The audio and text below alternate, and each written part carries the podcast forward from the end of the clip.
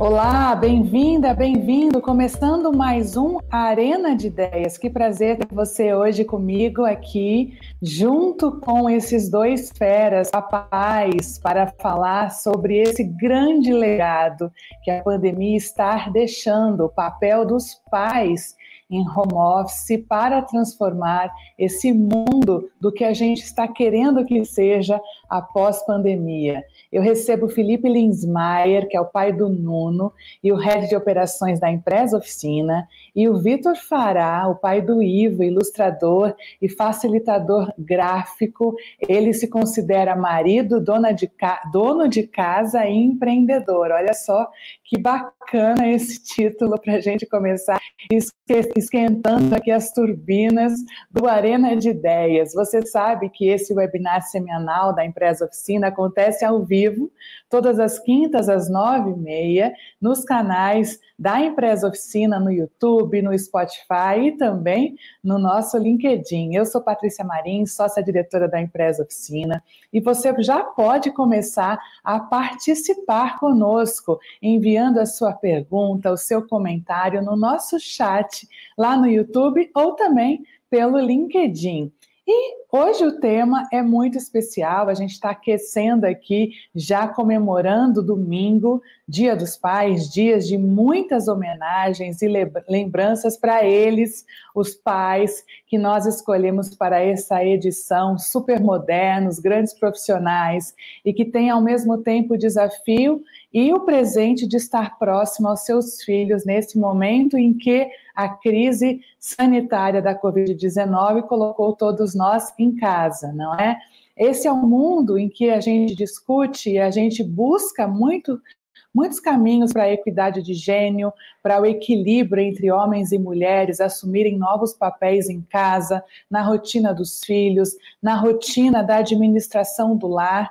E a gente percebe que cada vez mais os pais estão participativos e eles estão entrando no desafio da rotina da quarentena. Eu acho que não teve jeito, a gente foi forçado a trabalhar junto e isso tem trazido um ganho muito importante, não é? Um relatório da ONU, das Nações Unidas, apontou que, em grande parte, pelo descontroles no, no, combate à doença e a reabertura das atividades comerciais como prioridade, o Brasil esteve entre os países onde as escolas ficaram fechadas por mais tempo. Só agora a gente está vendo as escolas começando a voltar em agosto, depois de um ano e meio, não é?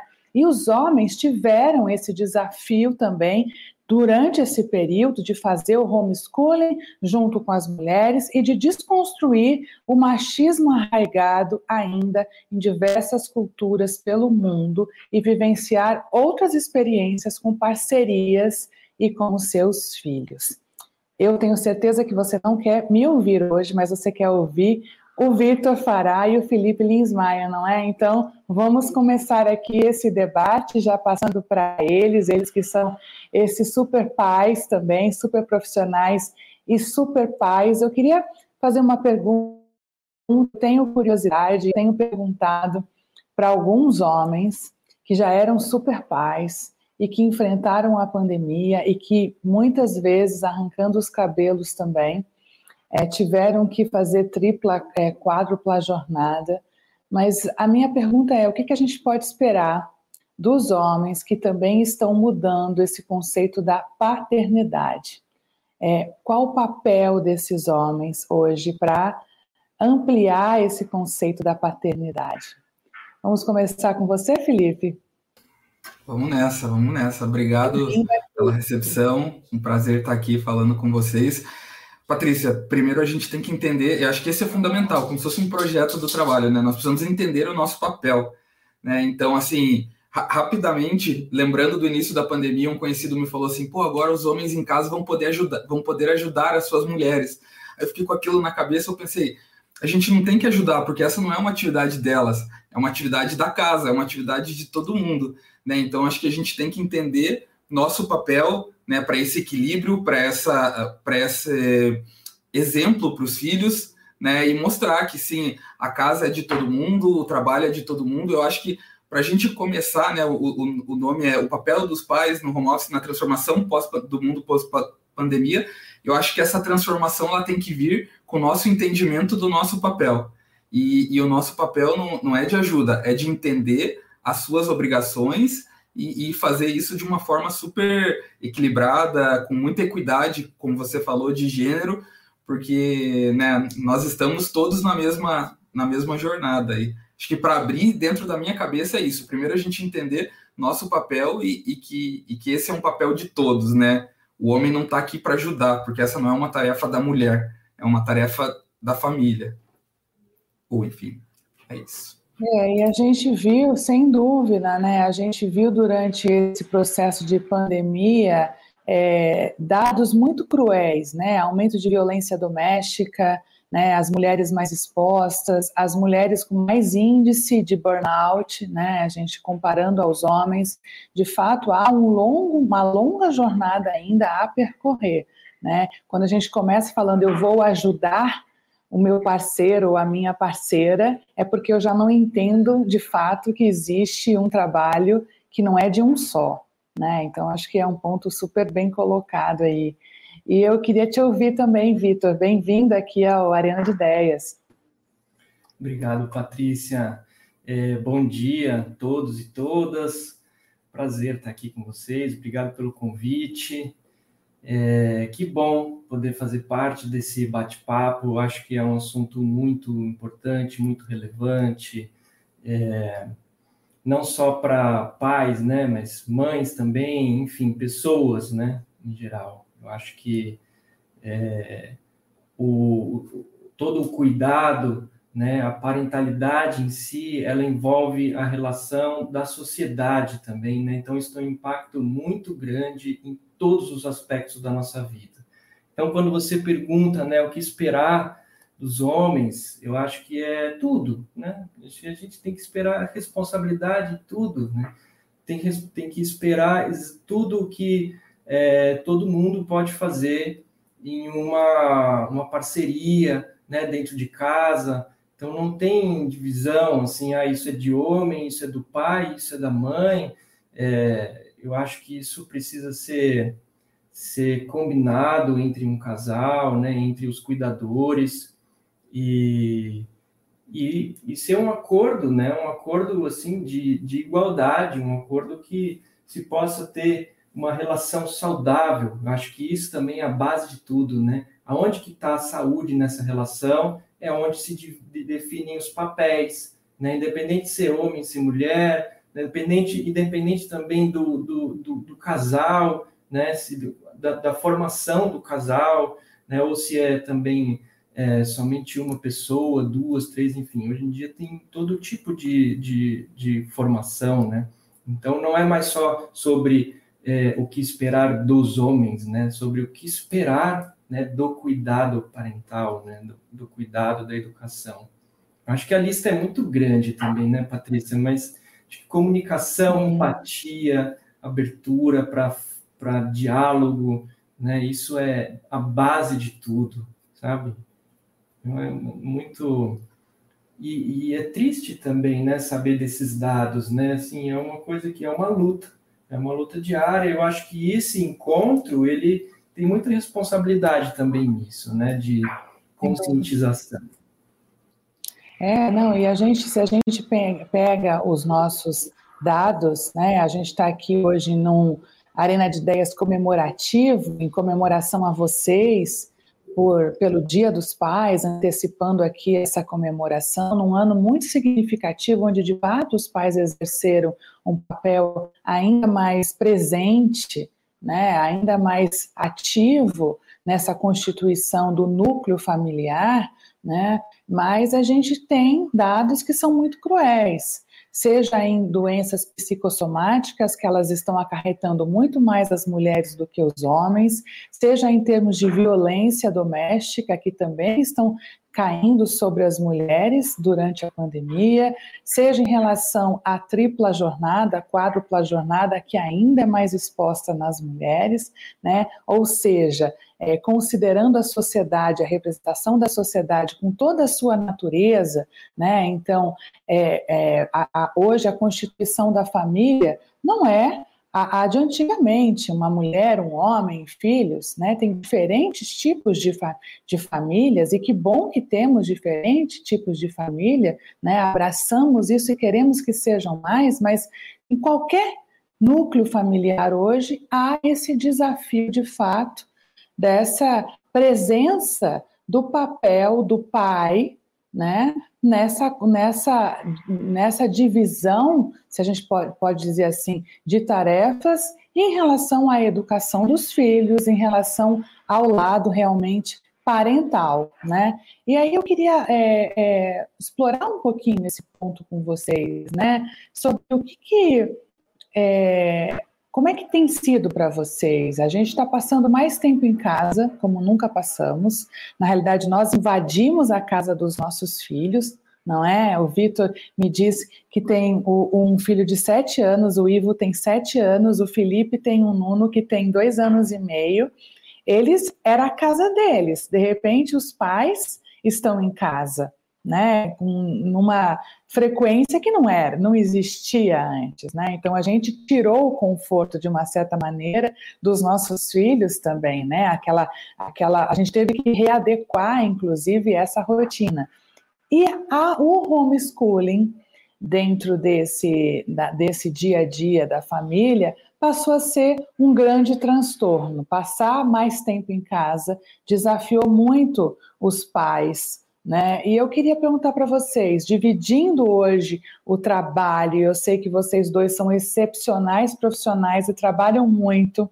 Como é que tem sido para vocês dividir esse tempo de pai e profissional em casa e manter boas soluções ou manter boas relações?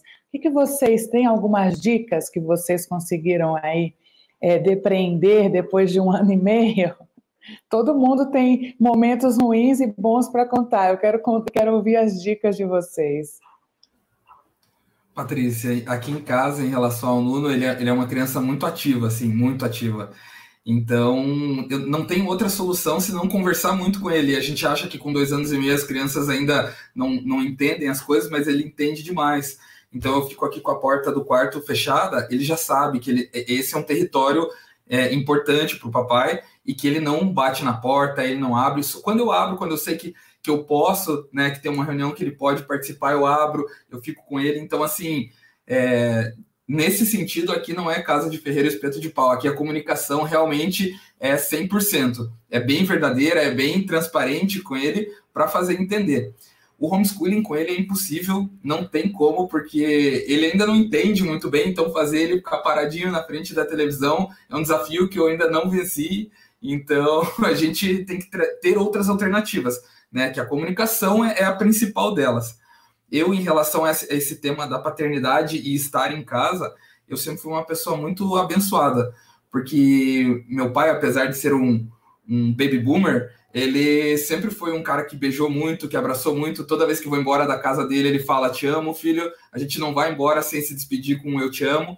Então, para mim, assim, essa parte do estar próximo foi uma coisa orgânica. Não sei se para todo mundo é, porque a gente sabe que cada casa tem uma realidade, né? Enfim, e as pessoas têm que se adaptar. Mas esse foi um ponto, assim, sabe? Uma comunicação muito franca com o Nuno, ceder às vezes, dar um uma patrulha canina que eu não gostaria de dar tanta tela para ele, mas às vezes é necessário. Outras vezes parar cinco minutinhos entre uma reunião e outra, brincar com ele de carrinho ali e voltar para a reunião. Assim, são alguns artifícios que eu tenho feito. Também conto com a Gabi, que está sempre, né? Ela tem a empresa dela, ela tem disponibilidade, então ela consegue, né, nesses momentos que eu não posso, que eu estou numa imersão, fazer esse papel com ele. Então a gente está se dividindo assim. Tem sido assim, tem sido um super desafio. Você coloca a comunicação como centro dessa construção aí da rotina e das relações, né? Que privilégio a gente tem hoje de poder estar em casa vendo os nossos filhos crescerem estando do lado, né? Assim, é, ainda mais no momento que dos filhos de vocês, essa idade incrível, né? Assim, essa idade da formação do caráter, da personalidade, poder trocar com os pais mais próximos é realmente um privilégio que a pandemia nos proporcionou, né? Que a gente possa tirar bom proveito disso. Fico feliz aí de ouvir o seu relato. E você, Vitor, o que, que você conta para gente de dica? Ai, dicas, né? Nossa, eu tô, eu tô precisando também, né? Nossa, é, ao mesmo tempo que é esse privilégio, né? É uma intensidade muito, muito grande, né? E aí tudo fica muito alto, né? É uma lente de aumento, assim, para tudo e que por um lado é muito bom, né? Porque de fato a gente se aproxima muito mais, se une muito mais, mas por outro lado, assim, as sombras aparecem de, de um jeito também muito maior, né? E, e os desafios são maiores, a gente é, precisa lidar com eles e, e todo mundo junto, né? Então, acho que, como o Felipe falou, né? A comunicação é essencial, foi crucial aqui, assim, né? E aí a comunicação em vários sentidos, né? A comunicação de é, combinados, por exemplo, combinados claros, né? É, rotina, né? Montar uma rotina clara, né? Para todos, né? Hoje eu, eu, eu somos em três aqui no núcleo familiar, né? Eu, minha esposa e meu filho. Então, é, os dois trabalhando muito, né? Com e, e com ele, filho único né, com sete anos, assim, é, tem uma demanda maior também de escola, né, da educação, enfim, é, e, e, a necessidade dele de se relacionar com outras crianças, né, assim, porque na minha imaginação era, eu não lembro muito bem quando eu tinha essa idade, mas eu, eu brincava muito sozinho, e eu não vejo ele conseguindo fazer isso com tanta facilidade, sabe? Então, é, é um desafio também ter esse é, a criança assim sem sem atividade e não conseguir criar ou propor coisas ou estar um pouco sozinha, sabe, por conta própria. Então, os momentos de tédio assim foram bem incorporados nesse sentido, sabe, do tipo é, precisa aprender também a não ter nada para fazer e não ter, sabe, não tem que ter alguma coisa para fazer sempre, pode não ter nada, né? Então foram muitos aprendizados. E uma coisa que ajudou muito foi essa criar uma rotina, então entender como que é o nosso dia e alternar turnos com a minha esposa. Então a gente tem, como os dois, né, eu e ela somos empreendedores, a gente tem mais ou menos uma mobilidade um pouco maior de agenda, né? Porque a gente pode estender mais o horário, acordar mais cedo, enfim, a gente consegue flexibilizar um pouco mais. Então, a gente define turnos para alternar. Então, uma hora é ela que está em reunião ininterrupta, ninguém pode mexer na sala, outra hora sou eu, e a gente vai alternando as tarefas de casa com a ajuda né, da, da escola do Ivo, né, da, das atividades e também do lazer. Né? E isso é muito, muito engraçado também, porque é, o lazer né, e até mesmo o, o carinho, enfim, momentos de família e momentos de casal precisam estar nessa rotina, a gente tem que organizar isso, sabe? Porque não é mais uma coisa fluida, né, de, de agenda que se encontra. Não, a gente está todo mundo junto aqui dentro, confinado, agora semi-confinado, né? Agora tem mais uma, mais uma, um pouco mais de liberdade, mas de toda maneira foi um período onde a gente precisou ajustar rotinas de um jeito muito é, importante e claro para ele, e ele entendeu muito bem. Patrícia, tem mais um pontinho que eu queria colocar, posso, antes de, de você passar claro, o tema? Claro. Que, que te, teve uma coisa que para mim ficou muito clara, assim, que eu, que eu converso muito aqui em casa, que o papai, ou no, eu falo aqui, aqui de casa, né? Ou as mamães que são fazem o papel de papai também, deixaram de ser uma figura de, de provedor, sabe aquela pessoa que vai trabalhar e volta no final do dia cansado e, e não tem tempo para brincar, enfim. Eu acho que esse estigma, pelo menos assim, aqui saiu um pouquinho e assim a gente está muito mais numa parceria de todo mundo tem seu papel super relevante aqui dentro de casa e vamos nos ajudar exatamente nesse sentido que o Vitor falou, né, com as nossas rotinas. Então, isso azeitadinho, essa engrenagem bem é, é, organizada, bem encaixadinha, faz com que a gente consiga deixar um pouco mais leve, né, esse momento que, como diz você, quase ninguém está bem, né? Então, é, fica mais fácil, tirando esse estigma, né? Fazendo, fazendo esse entendimento, né? De que somos um, um conjunto, né? Papai, mamãe, o filho, as intersecções entre papai e mamãe, papai e filho, mamãe e papai, e os três juntos, né? Então, isso aí é, é, é bem importante, eu acho que para ficar claro para a criança também. E aqui eu falo do exemplo, tá? Porque eu acho que é, a criança pega muito exemplo, então são esponjinhas, né? O que você fala, eles incorporam. Então, mostrar no dia a dia que é uma parceria e não um provedor ou uma provedora né, que, que faz esse papel, acho que é super importante também. É, e, e é curioso que essa sensação é, que a gente colocou por terra de que você tem um super-herói ou a super-herói, né, nos trouxe também o senso da coletividade é, que a gente não viu muitas vezes na para vencer a pandemia, mas esse senso de coletividade ele veio para dentro de casa. Nós somos um time na realidade, né? Nós somos um time dentro de casa que tivemos que sobreviver. Quantas situações de estresse nós vivemos dentro da nossa casa nesse período, é, justamente pelo convívio, um convívio intenso. Né? Então, a questão de você sair e voltar, de uma certa maneira, tinha ali é, um, uma válvula de escape, e agora não. Então, se não formos um time com papéis muito claros, né, com rotinas né, muito estabelecidas aqui, é, fica difícil da gente poder é, sobreviver, né? E no papel, na, na questão parital, isso é, é, fundamental, né? A gente poder, de fato, saber é, quando um entra, quando o outro entra. Agora a gente vai jogar jogo de tabuleiro e a gente poder rememorar situações que antes não eram e com prazer, né? E com amor. Né? Eu acho que esse é um grande legado da pandemia. E olha só a pergunta da Rayane Paulo para vocês. Quais foram as principais mudanças na relação com os filhos nesse período de isolamento social.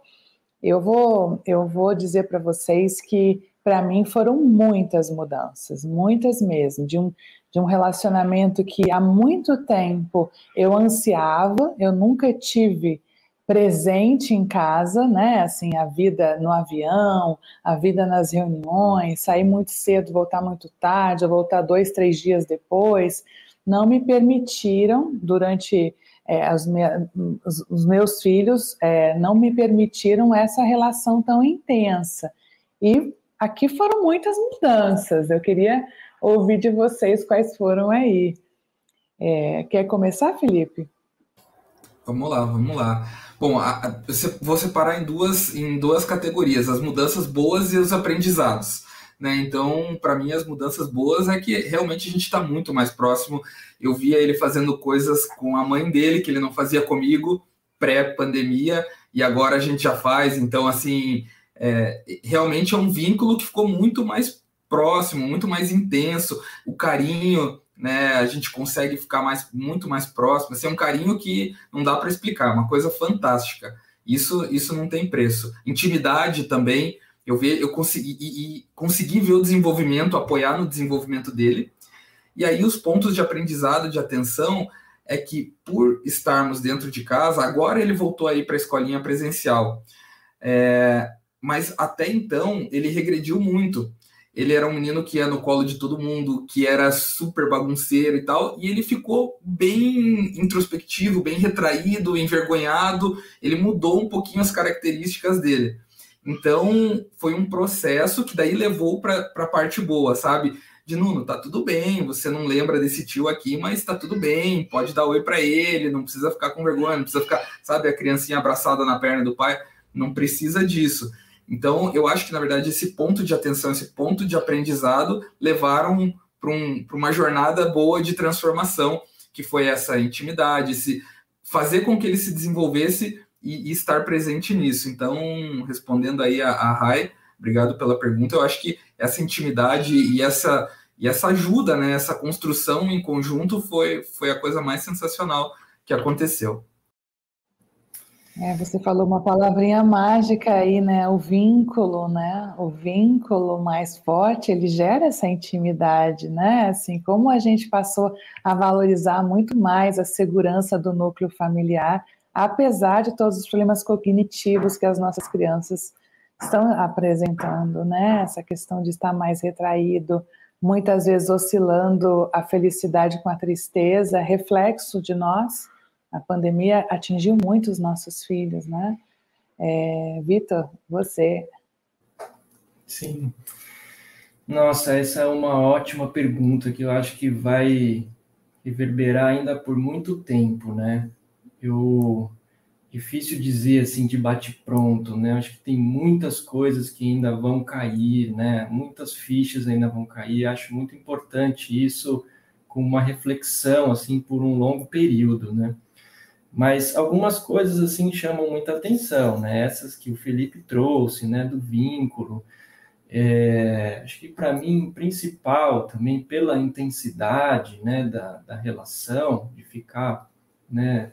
Sem outros cuidadores, porque é tão importante e saudável, né? As crianças se revezarem em outros cuidadores, né? Com outras relações. Então, com essa intensidade de só o pai, né? Só o pai e a mãe, né? É, isso acaba invadindo muito o espaço, né? Dele. Então eu senti que é, uma dessas mudanças foi respeitar mais o espaço privado dele, assim, mesmo sendo uma criança que de fato precisa né, de algumas intervenções ou sempre ter algum comando ou alguma é, alguma ordem assim, né, de, de estrutura e de rotina, mas confiar nele, sabe? Confiar e deixar ele ter o espaço dele, deixar ele ter as vontades dele. Eu me peguei muitas vezes atravessando isso, sabe? Atravessando e, e acaba que a gente triangulou muito, né? Eu, eu e minha esposa, a gente ficava, saía da reunião, olhava para ele e já dava uma ordem sabe? Falava, já falava alguma coisa que tinha que fazer, ou que tinha que não sei o quê. De, meu, e de repente eu parei e falei, gente, não tá certo isso, né? Por que, que é, a gente tem que invadir tanto esse espaço, né? E aí uma das coisas foi essa, né? De confiar mais e deixar, deixar as coisas se ajeitarem, claro, né? Com o devido cuidado e a devida atenção, mas soltar mais. Então, tem muita coisa que ainda vou matutar. Foi uma ótima pergunta, obrigado. É, e, e, interessante, né, que na medida que a gente vai tratando desse assunto, a gente vê tantos aprendizados é, que estão em curso, né, estão em curso de verdade, né, essa questão da gente conseguir é, que cada um de nós possa exercer de fato a sua autenticidade dentro de casa, né, e a gente permitir que os nossos filhos, mesmo durante a pandemia, possam errar e a gente não ser tão super, é, super protetor, né, já que existe uma carga imensa do lado de fora da nossa casa, desse vírus, da instabilidade, da insegurança, né, da falta de confiança generalizada, e a gente tem essa tendência de querer ser mais super protetor no momento em que eles já estão se sentindo abafados. Né? Ele já não tem o colega, a rotina, o futebol, né? Eu tenho meu caçula aqui, 10 anos, ele fazia três horas de esporte por dia, de repente há três anos, há um ano e meio não faz. Então imagina onde está indo essa energia, né? Onde está essa energia que estava ali canalizada? Ou seja, todos nós estamos de fato ainda tentando entender, né? Por mais que a gente já esteja nesse cárcere agora semi-privado, mas continuamos ainda entendendo esse reflexo todo da pandemia, né?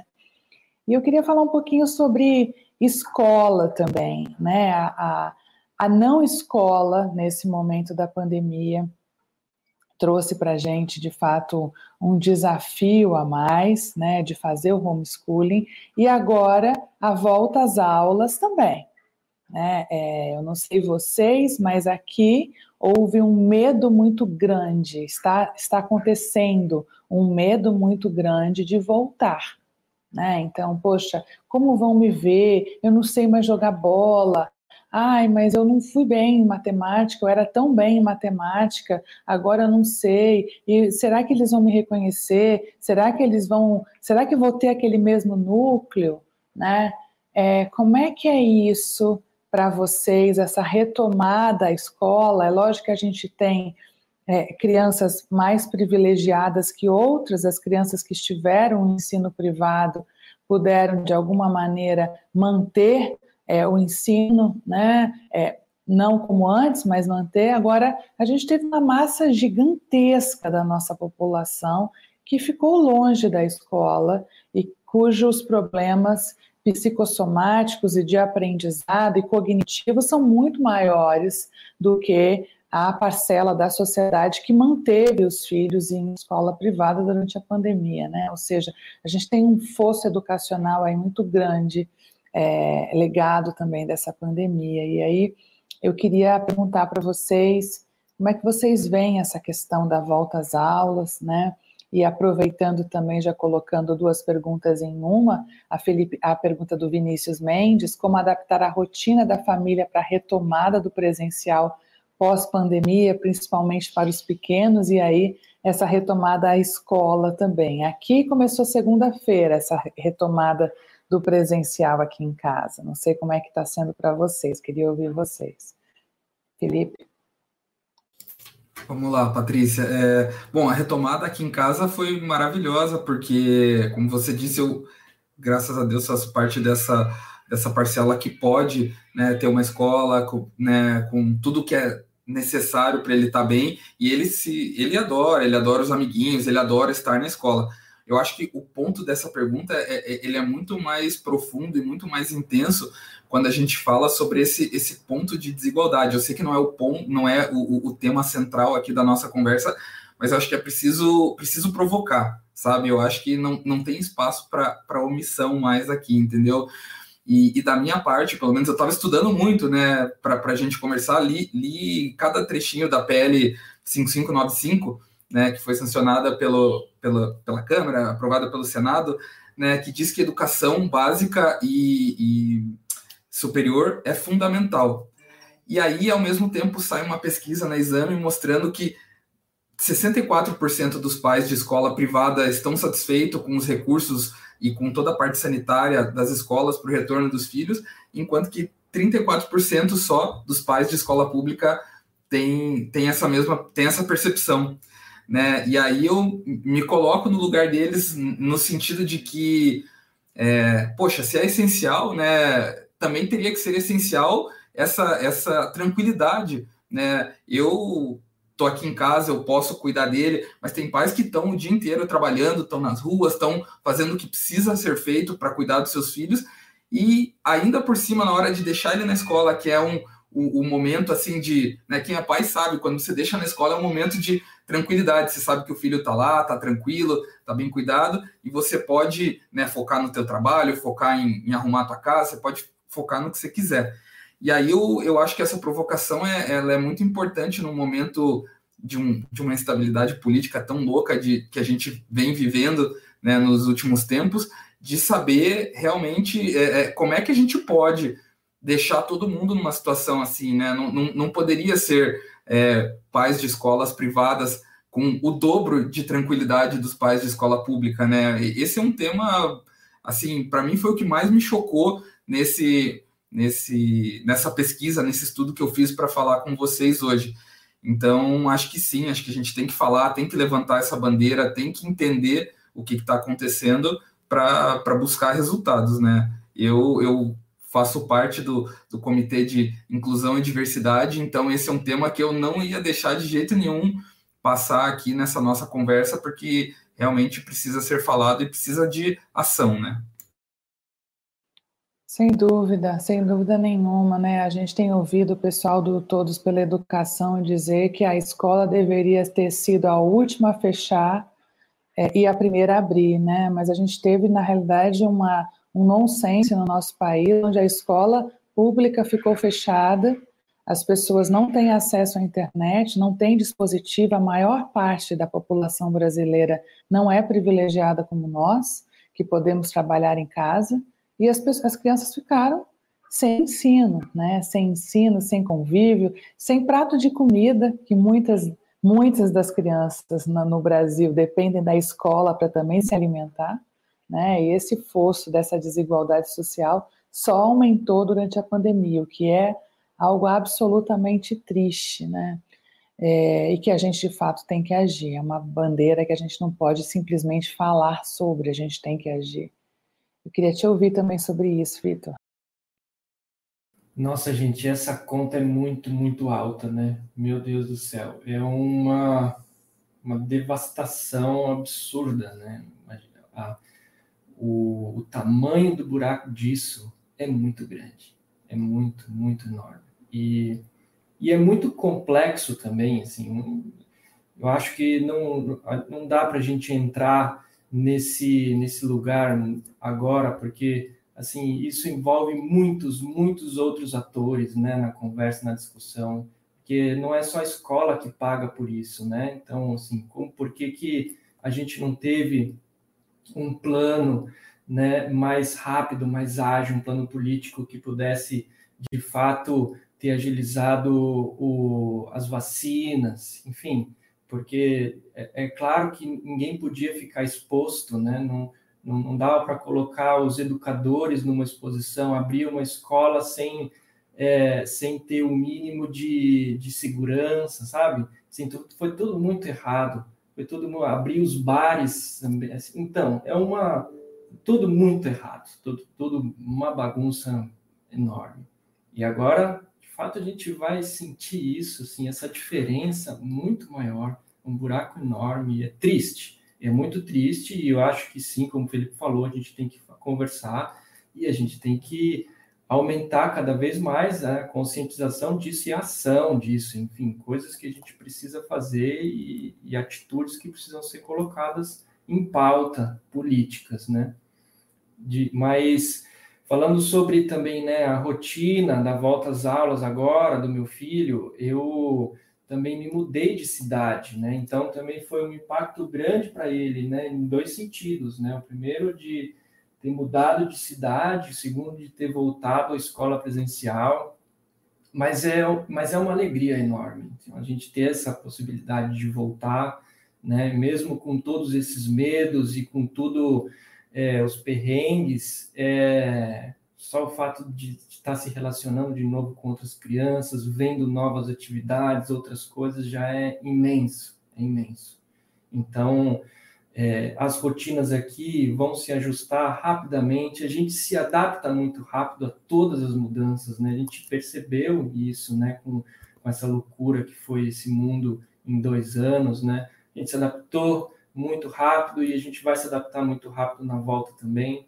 E o que a gente precisa realmente é ficar muito atento a, a como ir juntos, né? Isso sim que pega, né? E não ter essas disparidades absurdas, né? Então, é, é, nossa, é papo para muito tempo, né, Patrícia? É papo para muito tempo e, e, ação também. A gente falou sobre o senso da coletividade, e eu entendo que nessa questão da educação, falta muito essa questão da responsabilidade coletiva mesmo, né? A gente fica apontando culpados, mas a gente também não faz a nossa própria parte, e a gente vê como todo mundo gostando da pauta educação, mas ninguém de fato mudando a pauta da educação. E esse, esse é um grande fosso que a gente vê agora, já nas nossas próprias crianças, que têm hoje o privilégio de estudar numa escola privada, como houve já uma defasagem em termos cognitivos, em termos de comportamento, em termos de criação de vínculos. Afinal de, contas, a escola não é apenas um lugar onde você tem bons educadores com uma grade curricular ok e um conteúdo programático adequado. É um lugar onde as crianças aprendem a estabelecer vínculos, se socializar, estabelecer o lado da troca, da perda, né? O, o, colega roubou a bola, saiu correndo, e aí? Qual é a tua reação? Os nossos filhos foram privados disso. Foram privados disso e ficaram em casa, no conforto do seu lar. Agora, e a maioria da nossa população cujo filho foi privado disso e também não teve o ensino curricular? Então, qual é a conta que a gente tem agora como sociedade brasileira para pagar? E o que a gente vai fazer em relação a isso? Esse, de fato, é um tema que pode ser um próximo arena mesmo, né? Porque é uma Fazer uma arena inteira sobre isso, né, Patrícia? Ou dois ou três, quantos forem necessários, né? Sem dúvida, sem dúvida, né? Nós, nós tivemos que ser pais e mães, muito professores também, né? Eu sofri aqui muito, por exemplo, exatas, que não é a minha área core, né? É, na, quando vinha uma demanda de filho de física, de matemática, eu, meu Deus, e agora como é que eu ensino isso? Eu vou te falar como eu aprendi, mas eu não sei se a tua professora ensina sim, e geralmente não era. Há uma defasagem etária imensa, né? Então, é, não era. E aí, como é que você explica? Não sei. Então, ou seja, nós nos vimos também em situações complicadas e aí a gente tinha que abraçar, ajudar no emocional, que a criança ficava ali desestabilizada um pouquinho, né? Então, nós tivemos que agir como professores sem ter aí é, o diploma para isso também, né? Foi um grande desafio. Mas eu queria avançar aqui na nossa, na nossa conversa, muito boa, né? Sobre a questão também dessa é, rotina, né? Você, Vitor, falou que é empreendedor, o Felipe também, de uma certa maneira, na função que ele tem hoje, é uma função muito, é, é, muito de foco, muito dedicado em cima de resultados, né? E essa rotina hoje nossa corporativa de trabalho, ela requer uma rotina é, mais do que a gente está chamando de assíncrona, né? Da maioria das nossas atividades é, então, necessariamente uma agenda pode aparecer quando você não estava imaginando, né? E a gente tem a questão da, do, do lado pai aí na pandemia, né? Como é que você conseguiu é, ou está conseguindo superar esse desafio dessas fatores para conciliar essa dinâmica do cuidado do Ivo e ao mesmo tempo empreender? Né? O seu, você sentiu impacto no seu negócio? É, você conseguiu? Como é que você valorizou isso? Dividiu essas, essa questão do tempo, do foco, da prioridade, né? Que sempre a gente tinha algo muito mais definido. O momento em que eu sou pai, o momento em que eu sou trabalho. Agora eu sou as duas coisas num único lugar, né? Como é que é isso para vocês aí, para mudar um pouquinho, começando pelo Vitor? tá bom. Ai, Patrícia, derreteu tudo, né? Derreteu o tempo, derreteu os papéis, derreteu, derreteu tudo, se misturou. E, e é isso, é uma. A vida se tornou uma, uma, um grande experimento ali, né? De tudo que a gente achava que tinha de controle, né? Que tinha, que já não tinha controle, agora então muito menos. Mas, é, de fato, a pandemia abriu algumas possibilidades para mim, né, no meu negócio, porque se tornou remoto e facilitou muito algum, algumas coisas. Então, por exemplo, eu consegui mudar de cidade, que era uma coisa que a gente gostaria fazer, de fazer, mas via isso muito mais para frente. Né? Então, a gente se mudou para o interior, que era uma vontade nossa. E agora, onde tem Wi-Fi, né, você tem internet, você tem trabalho, tem conectividade com o mundo inteiro. Então, assim, a gente já tinha né, essa possibilidade de não ter barreiras físicas né, e conseguir se comunicar com qualquer parte do mundo. Mas aqui no Brasil e no, e no meu mercado de trabalho, é, isso era muito restrito, assim, era sempre presencial, era sempre muito físico, né? Então, com a pandemia, se teve essa autorização do, do remoto. Então, possibilitou muitas outras coisas, né? Que, e essa de, de vir mudar, se mudar para o interior, foi uma delas que beneficiou demais a minha relação né, de pai com filho, porque, primeiro, que qualquer brecha que eu tenho aqui, eu termino uma reunião super é, é, corporativa, né, num ambiente mega dentro de uma empresa, mas desliguei a reunião, eu consigo sair em 20 minutos, andar de bicicleta no jardim, sabe? Dou comida para as galinhas, brinco com meu filho em cinco minutos, volto e tá todo, sabe? Tá todo no mesmo, no mesmo esquema. Então, isso abriu muita possibilidade de relação com meu filho e o negócio ao mesmo tempo. Né? Isso realmente foi, foi bem legal. E a outra coisa é que eu tenho incluído ele mais nos meus, nos meus trabalhos. É, tá certo que o meu trabalho como ilustrador facilita um pouco a interlocução com a criança, né? Porque o, o core do meu trabalho é o desenho. Então, o desenho se comunica com criança de um jeito muito fácil. Então, eu tenho uma mesinha aqui atrás, né? É, muitas vezes eu estou trabalhando aqui ou eu estou em reunião e ele está aqui atrás desenhando. Né? Isso também foi bem aceito também pela, pelas empresas, né? De você ter relação com uma criança passando aqui, tudo bem. Você está numa reunião, passou uma criança, ok. Né? A gente está em pandemia, está tudo bem. Antigamente isso era visto como uma coisa, meu Deus, que responsabilidade, tem uma criança na sua reunião, sabe? Era uma coisa enorme. Hoje em dia já está mais natural, ainda bem, né? Ainda bem. Claro que não vai ficar também interferindo tudo, mas é normal, a gente, né? Somos humanos, temos filhos, então isso precisa fazer parte da relação. E aqui no meu trabalho se teve essa integração com mais facilidade. E para mim eu acho ótimo, adoro a companhia dele e ele também, imagino que sim, que ele gosta de vir aqui comigo. Então a gente se relaciona assim, está sendo bom. Que bom, que bom, que bom depoimento. E, e, casa um pouco com essa pergunta que a gente está recebendo aqui da Lilian. Já vou passar para você, Felipe. A Lilian pergunta como trabalhar a comunicação entre as equipes de trabalho para que todos entendam a participação dos filhos no ambiente de home office.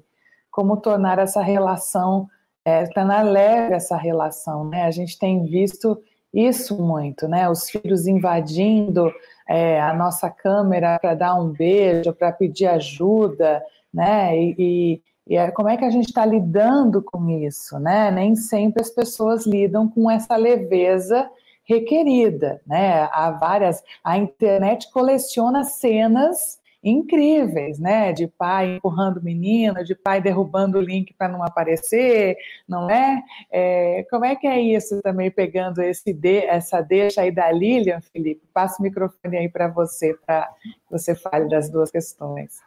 Legal. Primeiro eu queria fazer um link com o que o, que o Vitor falou antes, que é em relação de você trabalhar onde você estiver, né? Eu também tive essa experiência, eu morava em Brasília, né? Trabalhava numa empresa que eu amava e eu tive que sair porque minha família é, mora em Curitiba, enfim, da minha esposa, e a gente veio porque nós queríamos estar nesse local físico, sabe? E aí, com o advento da pandemia, né? Eu sei que é, é um momento muito triste, mas que tem pontos que levam a gente para frente, né? Que puxam para frente. E esse de, de você trabalhar remoto foi um deles, né? Tanto que eu liguei para minha ex-chefe e falei quero voltar. E ela me deixou voltar, enfim, estamos muito felizes juntos novamente. Então, esse é um ponto muito bacana que, junto, né, é, é, na verdade, já casa com um pouquinho disso que a Lilian perguntou, que é estar com os pais, é, com os filhos dentro de casa e, e na, no dia a dia das reuniões de trabalho. Então, assim, tem algumas reuniões, Lilian, que são reuniões super estratégicas. Essa aí a gente faz um combinado, porque a rotina aqui em casa é, é muito bem definida. Então, assim, segundas, quintas e sextas, que são reuniões estratégicas, às 11 horas, sexta às 9 e meia, ele já sabe que ele não pode entrar, que não tem brincadeira, que ele adora fazer gracinha. Criança é assim, né? Faz gracinha e a galera dá risada e fica melhor ainda para eles. Mas ele já sabe que tem algumas agendas que são é, é, exclusivas, que é só do papai. Nas outras, a porta fica fechada. Ele dá uma batidinha, fala, pode entrar, filho. E assim, é, como, como deixar leve? Eu acho que como deixar leve é, é, vem muito mais de dentro para fora do que do que os outros esperam de você. Então, assim, eu, quando o Nuno entra, ele dá um oizinho, lógico, você não deixa ele é, entrar tanto na reunião para não, né, não perder o foco, porque realmente, além de tudo, ele é um fofo, então todo mundo fica olhando para ele, né? Então é isso, dá um oizinho, brinca, entende o que está acontecendo, e filho, agora senta aqui do lado, a gente também tem uma mesinha baixinha que é muito engraçado. Eu coloco um papel aqui, ele fica brincando, desenhando, ou dou o violão para ele, ele fica tocandinho, eu deixo o microfone fechado e ele fica aqui do lado. Aí ele quer dar mais um oizinho, ele volta.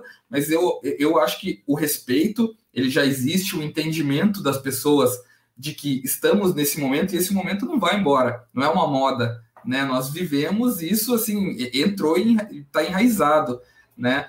E, enfim, tá, tá dentro de nós. Eu acho que nós temos que entender que não tem problema. Lógico, fazendo essa seleção de momentos, porque realmente tem momentos de uma reunião super executiva que você precisa focar, Lógico, se ele entrar, não tem problema, você fala, gente, eu tô aqui com meu filho, né? Hoje é meu dia com ele, não tenho o que fazer, e tá tudo bem também. Mas eu acho que o respeito coletivo ele já existe, né, em relação a isso, porque é presente em, em quase todas as casas aí do, do mundo, talvez. Mas vai da gente, né? De nós sabermos que tá tudo bem, faz parte, é só escolher os momentos e não deixar que né, a, a, o foco da reunião seja perdido em função disso. Legal, Felipe. Não sabia dessa mesinha, não, mas é uma, uma baita ideia, né? Que privilégio poder estar tá tá trabalhando com o filho do lado. Nossa, a gente tinha aqueles, quando o trabalho era no escritório, né? A gente tinha aqueles momentos em que a gente levava os nossos filhos e era tão lúdico, né? Ver onde a mamãe senta, onde o papai senta. Agora, agora eles estão ali, a gente que está pedindo licença, filho. Licença que agora eu tenho uma reunião, então eu estou invadindo o seu espaço, né?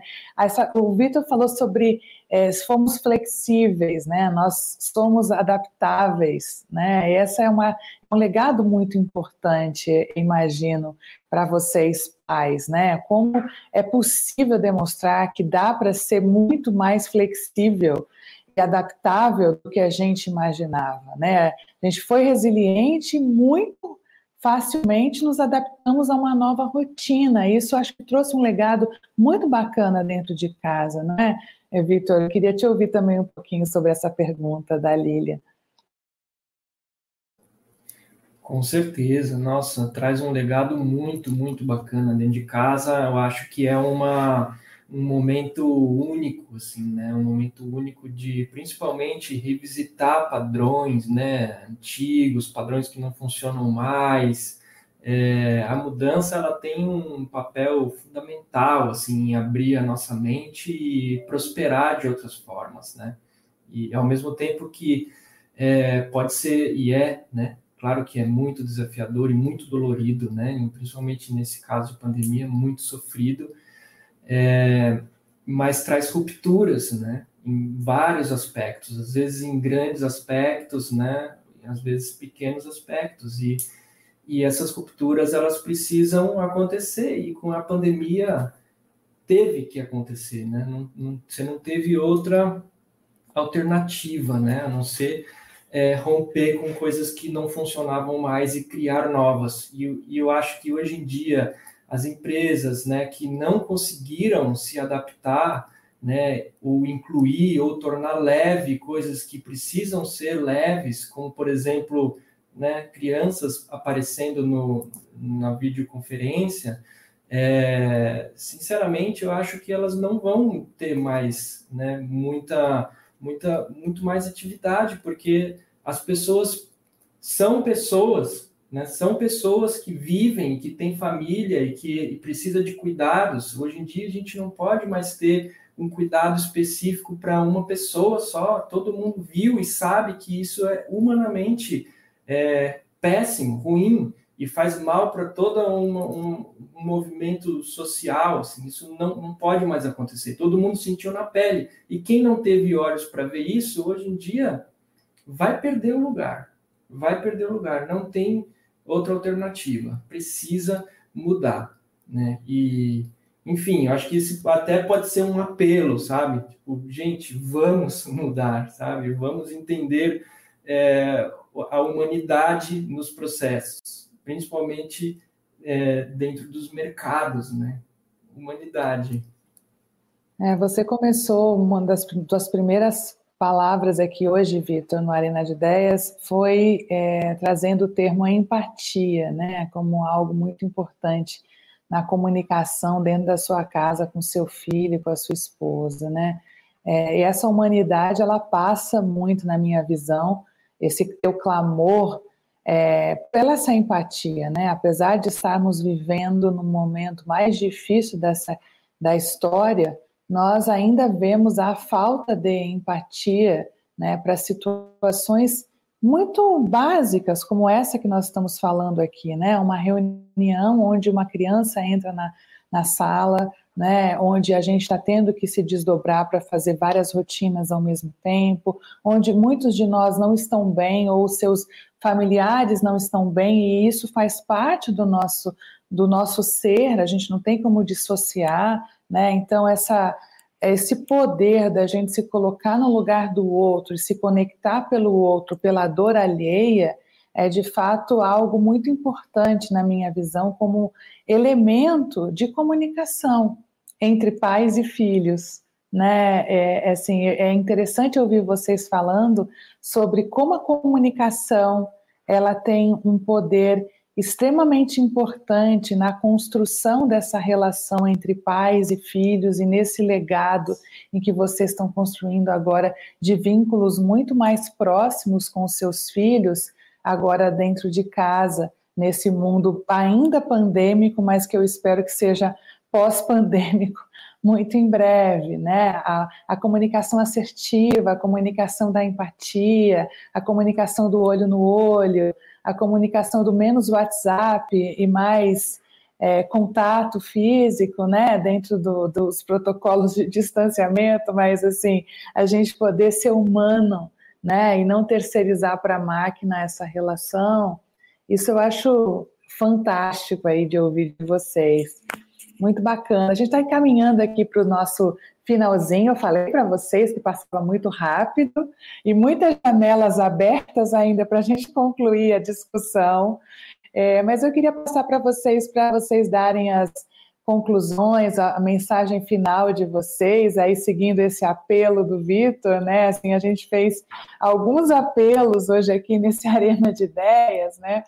Mas que bom, que bom que a gente está uma ebulição aí de aprendizados e tantos outros que a gente consegue enxergar aí nesse processo é, da relação, da construção entre pais e filhos. Felipe, com você, suas palavras finais, por favor. Legal, Patrícia, obrigado. Eu comecei falando né, que o meu vínculo com o Nuno é comunicação e quero terminar falando sobre isso também, né, que esse universo expandido tão maravilhoso que levou eles no momento de pandemia para perto para perto da sala de aula, né? Eles estavam longe, então o Zoom, né? O, enfim, as, todas as ferramentas levaram eles para perto da sala de aula. E o que é maravilhoso, porque eles não vão ter aquela dúvida, tipo, como é que eu faço para projetar isso aqui, né? Quando eles estiverem no mercado de trabalho, eu sei que muita gente, muitos adultos que estão no dia a dia, eu mesmo no começo, né, Vitor? O Vitor precisou me ajudar a mudar minha câmera virtual para minha câmera é, física aqui do computador. Então, assim, eu acho que isso já vai, já vai ser um avanço para eles quando eles forem entrar no mercado de trabalho, eles já iam ter essa proximidade absurda né, com toda a tecnologia, mas eu acho que já deu uma acelerada nisso. E, e, e também penso na parte da, das comunicações imersivas, né, Patrícia, que a gente tem falado tanto, que a gente tem parceiros tão maravilhosos, tipo XRBR, Xcave, Bela, que é, hoje é, eu preciso ver um tutorial no YouTube para colocar um óculos de realidade virtual e conseguir fazer ele funcionar. Eu tenho certeza que se eu chamar o Fred, ele não vai precisar ver nada, ele vai falar, tio, é assim que faz. Nem sei se eles chamam ainda amigos dos pais de tio, né? Mas eu chamava na minha época. Funciona assim. Então, eu acho que, que a comunicação como um todo, seja ela no momento de pandemia, é super importante, e a comunicação pós-pandemia, porque cedo ou tarde vai passar, todo mundo vai ser vacinado, a gente vai voltar a, a ter convívio social, vai voltar aí para o churrasco, mas eu acho que esse, esse ponto que a gente trouxe de vamos conversar, vamos levar esses ensinamentos para frente, né? Ter, ter essa empatia, né? Porque eu acho que a, a comunicação ela aproxima, ela gera relacionamento, né? E a comunicação faz com que o aprendizado aconteça, ela gera empatia, ela faz com que a gente avance, né? Eu acho que não tem nada nada que vai ganhar nunca da comunicação, assim, uma comunicação verdadeira, sabe, Patrícia, aquela que transforma, assim, então, então é isso. Assim, a minha mensagem final é vamos nos comunicar, vamos, vamos conversar, vamos nos conectar, né? Ter relações que é o que, que resolve os problemas e que leva a gente para frente. Tá bom? Obrigado pela, pela oportunidade de estar aqui, né? De falar um pouquinho sobre o que é ser pai, sobre esse grande amor da minha vida aí que é o Nuno. Fiquei muito contente. Obrigado, pessoal. O amor é a base de tudo nessa relação de vocês, né? A comunicação ela só potencializa esse sentimento maravilhoso. Obrigada, Felipe. Ter você aqui é uma benção. Vamos lá, Vitor. Você, agora as suas Obrigado. considerações finais. Prazer demais ter você conosco. Obrigado, gente. Obrigado demais. Ah, um recado, bom, um recado que eu deixo aqui para os pais, né? É, responsabilizem-se né, pelos cuidados dos seus filhos, pela, pela boa relação, né, pela comunicação interna, responsabilizem-se, né, tragam-se, é, deem um passo à frente, antecipem é, ações, situações, não deixa é, tudo acontecer de repente, enfim, é, sejam, sejam parte né, proativa desse cuidado, dessa relação na sua família, no seu núcleo familiar, e conversem, conversem, criem formas de trocar informação sobre parentalidade, sobre cuidados, né, sobre como é, é, cuidar de crianças, sobre como, sobre os desafios disso, sobre sensações, sentimentos. Conversem, conversem com, as suas, com os seus companheiros, suas companheiras, enfim, estejam presentes e curtam muito, né? Porque esse momento, apesar de intenso, foi um presente enorme de se aproximar da família. Então, que seja bom. Que bom, muito bom terminar nessa vibe de vocês. As conversas, pessoal, elas têm um poder de transformar o mundo, transformar as relações, quando elas são verdadeiras. Eu realmente acredito nisso, professo isso e fico muito feliz dos meus convidados terem essa mesma crença que eu. Uma, um ótimo dia para você. Quinta-feira tem mais, mais uma Arena de Ideias. Muito obrigada.